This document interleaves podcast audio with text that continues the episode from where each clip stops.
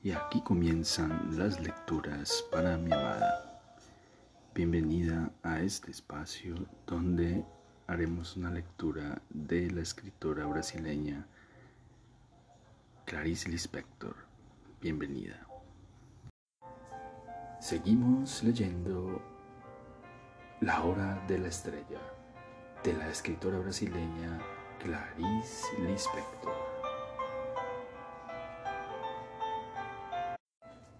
A veces se acordaba de una atemorizante canción desafinada de niñas jugando en rueda, agarradas de las manos.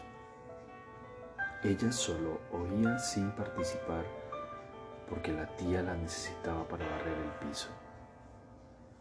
Las chicas de cabellos ondulados con un lazo de una cinta color rosa. Quiero una de vuestras hijas chiribín, chiribín, chiribín. Escoged a la que desees, chiribín. La música era un fantasma pálido como una rosa que es loca de belleza pero mortal, pálida y mortal. La muchacha era hoy el fantasma suave y terrorífico de una infancia sin pelota ni muñeca. Entonces solía fingir que corría por los corredores con una muñeca en la mano y corriendo atrás de una pelota y riéndose mucho. La carcajada era aterrorizadora porque sucedía en el pasado y solo la imaginación maléfica la traía para el presente. Nostalgia de lo que podría haber sido y no fue. Yo bien que avisé que era literatura de cordel, aunque me niegue a tener cualquier tipo de piedad. Debo decir que esa muchacha no tiene conciencia de mí. Si la tuviese, tendría a quien rezarle y sería su salvación. Pero yo tengo plena conciencia de ella. A través de esa joven doy mi grito de horror a la vida, la vida que tanto amo. Vuelvo a la joven. El lujo que se daba era tomar un trago, un trago frío de café antes de irse a dormir. Pagaba ese lujo al despertarse con la acidez. Ella era callada por no tener lo que decir, pero le gustaban los ruidos. Eran vida. En cuanto al silencio de la noche la asustaba, parecía que estaba lista para decir una palabra fatal. Durante la noche en la calle del Acre era raro que pasase un auto. Cuantos más bocinazos mejor para ella. Más allá de esos miedos, como si no bastasen, tenía mucho miedo de agarrarse una enfermedad dañina allá debajo. Eso se lo había enseñado su tía. A pesar de sus pequeños ovarios tan marchitos, tan, tan pero vivía tan sumida en lo inalterable que de noche no se acordaba de lo que había sucedido por la mañana. Vagamente pensaba desde hace mucho y sin palabra lo siguiente, ya que soy, la cuestión es ser. Los gallos de los que hablé anunciaban otro día de cansancio más, cantaban el cansancio y las gallinas que hacían se preguntaba la muchacha. Los gallos, por lo menos, cantaban, hablando de gallinas. La muchacha a veces comía un huevo duro en algún bar, pero la tía le había enseñado a comer huevo, le hacía mal al hígado.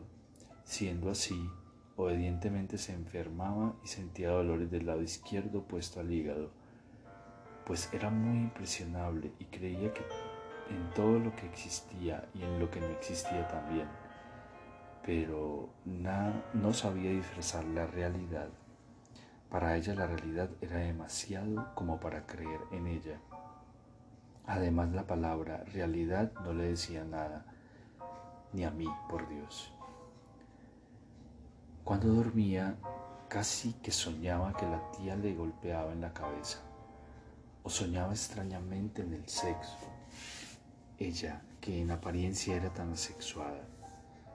Cuando despertaba se sentía con culpa sin saber por qué. tal vez porque lo que es bueno debía estar prohibido, con culpa y contenta.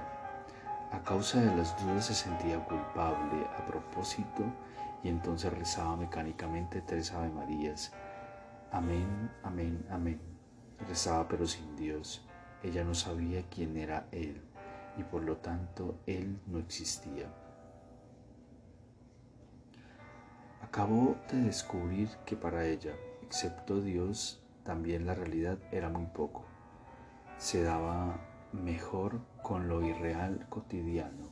Vivía en cámara lenta, libre, saltando en el aire por las lomas. Lo errante era su mundo terrestre, lo errante era lo de adentro de la naturaleza. Y encontraba bueno estar triste, no desesperada, porque eso nunca le sucederá, ya que era tan modesta y simple como aquella cosa indefinible, como si ella fuese romántica. Claro que era neurótica, no hay ni siquiera necesidad de decirlo. Era una neurosis que la sustentaba, ni Dios, por lo menos, eso, muletas. Una que otra vez iba para la zona sur y se quedaba mirando las vitrinas resplandecientes de joyas y ropas satinadas, solo para mortificarse un poco. Es que extrañaba al encontrarse consigo mismo y sufrir un poco, es un encuentro. El domingo, ella se despertaba más temprano para quedarse con más tiempo sin hacer nada el peor momento de su vida eran los domingos al final de la tarde. Caía en una meditación inquieta, el vacío del árido domingo. Suspiraba. Tenía nostalgia de cuando era pequeña, harina de mandioca seca, y pensaba que era feliz. Aunque sea mala, la infancia, en verdad, está siempre encantada. Qué susto. Nunca se quejaba de nada. Sabía que las cosas son así ¿Y quién organizó la tierra de los hombres? Sin duda, merecería un día del cielo de los tuertos donde solo entra quien es estrábico. Además, no es solamente entrar en el cielo, se es tuerto en la tierra misma. Juro que no puedo hacer nada por ella. Les aseguro que si yo pudiera, mejoraría las cosas Sé muy bien que decir que la dactilógrafa tiene el cuerpo corrompido es una expresión brutal, peor que cualquier mala palabra. En cuanto a escribir, más vale un cachorro vivo. Debo registrar aquí una alegría. Es que la muchacha en un domingo angustioso, sin harina de mandioca, tuvo una inspirada felicidad que era inexplicable en los muelles del puerto vio un arco iris. Experimentando un leve éxtasis, enseguida fue poseída por la ambición de ver otro más. Quería ver, como una vez en Maceió, el estallido de nuevos fuegos de artificio. Ella quiso más porque es una verdad cuando se le da la mano. Esa gentuza se agarra del codo el pueblo sueña con hambre de todo y quiere aún sin derecho alguno. ¿No es así? No había forma, al menos yo no puedo, de obtener los diversos brillos de la lluvia lluviosa de los fuegos de artificio. ¿Debo decir que ella se volvía loca por los soldados? Así era. Cuando veía a uno pensaba con un estremecimiento de placer, ¿será él quien me mate? Si la muchacha supiese que mi alegría viene de mi más profunda tristeza y que la tristeza era una alegría fallida, si ella era un poquitín alegre dentro de su neurosis, neurosis de guerra. Y se daba un lujo, además de ir una vez por mes al cine, se pintaba con rojo groseramente escarlata las uñas de las manos pero como se la roía casi hasta la raíz, el rojo se desgastaba enseguida y abajo se veía el negro sucio. Y cuando se despertaba, Cuando se despertaba no sabía más quién era. Solo un poco más tarde pensaba con satisfacción. Soy dactilógrafa y virgen y me gusta la Coca-Cola. Solo entonces se vestía de sí misma y pasaba el resto del día representando con obediencia el papel de ser. Enriqueceré este relato si uso algunos términos técnicos difíciles, pero ahí está la cuestión. Esta historia no tiene ninguna técnica ni de estilo. Ella es lo que Dios quiera. Yo por nada del mundo mancharía con palabras brillantes y falsas una vida parca como la de la de la dactilógrafa. Durante el día yo hago, como todos, gestos que pasan desapercibidos para mí mismo, pues uno de los gestos más desapercibidos es esta historia de la que no tengo la culpa y que saldría como sea. La dactilógrafa vivía en una especie de aturdido nimbo entre cielo e infierno. Nunca había pensado en yo soy yo Creo que juzgaba que no tenía derecho. Ella era algo azaroso, un feto envuelto en un periódico y arrojado a un tacho de basura. ¿Hay miles como ella? Sí. Miles que son solo un azar. Pensándolo bien, ¿quién no es azar en esta vida? En cuanto a mí, solo me libro de ser nada más que un azar porque escribo, lo que es un acto que es un hecho.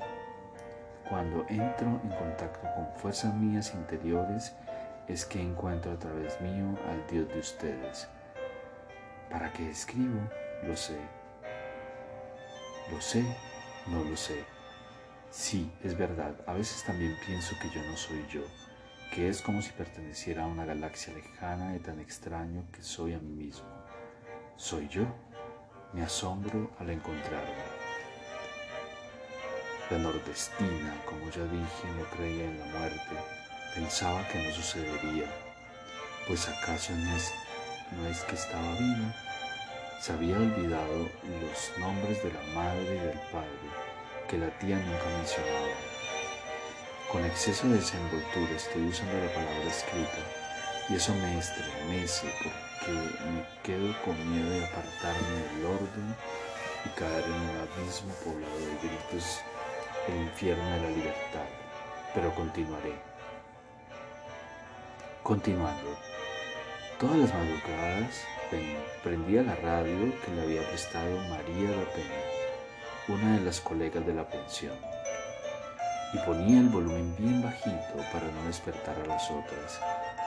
Invariablemente escuchaba radio reloj que daba la hora exacta y la cultura, y ninguna música solo el sonido de gotas que caen, cada gota por cada minuto que pasaba. Y sobre todo esa estación de radio aprovechaba los intervalos entre esas gotas de minuto para dar anuncios comerciales. Ella adoraba los anuncios. Era una radio perfecta, pues también entre los goteos de tiempo daban enseñanzas escuetas de las cuales algún día tal vez se viese la necesidad de saber. Fue así que aprendió que el emperador Carlomagno era en su tierra llamado Carolus. Es cierto que nunca había encontrado la manera de aplicar esa información, pero nunca se sabe. Quien espera siempre alcanza. Había escuchado también la información de que el único animal que no se cruza con el hijo era el caballo. Eso, joven, es una indecencia, le dijo ella a la radio. Otra vez había oído, arrepiéntete en Cristo y Él te hará feliz.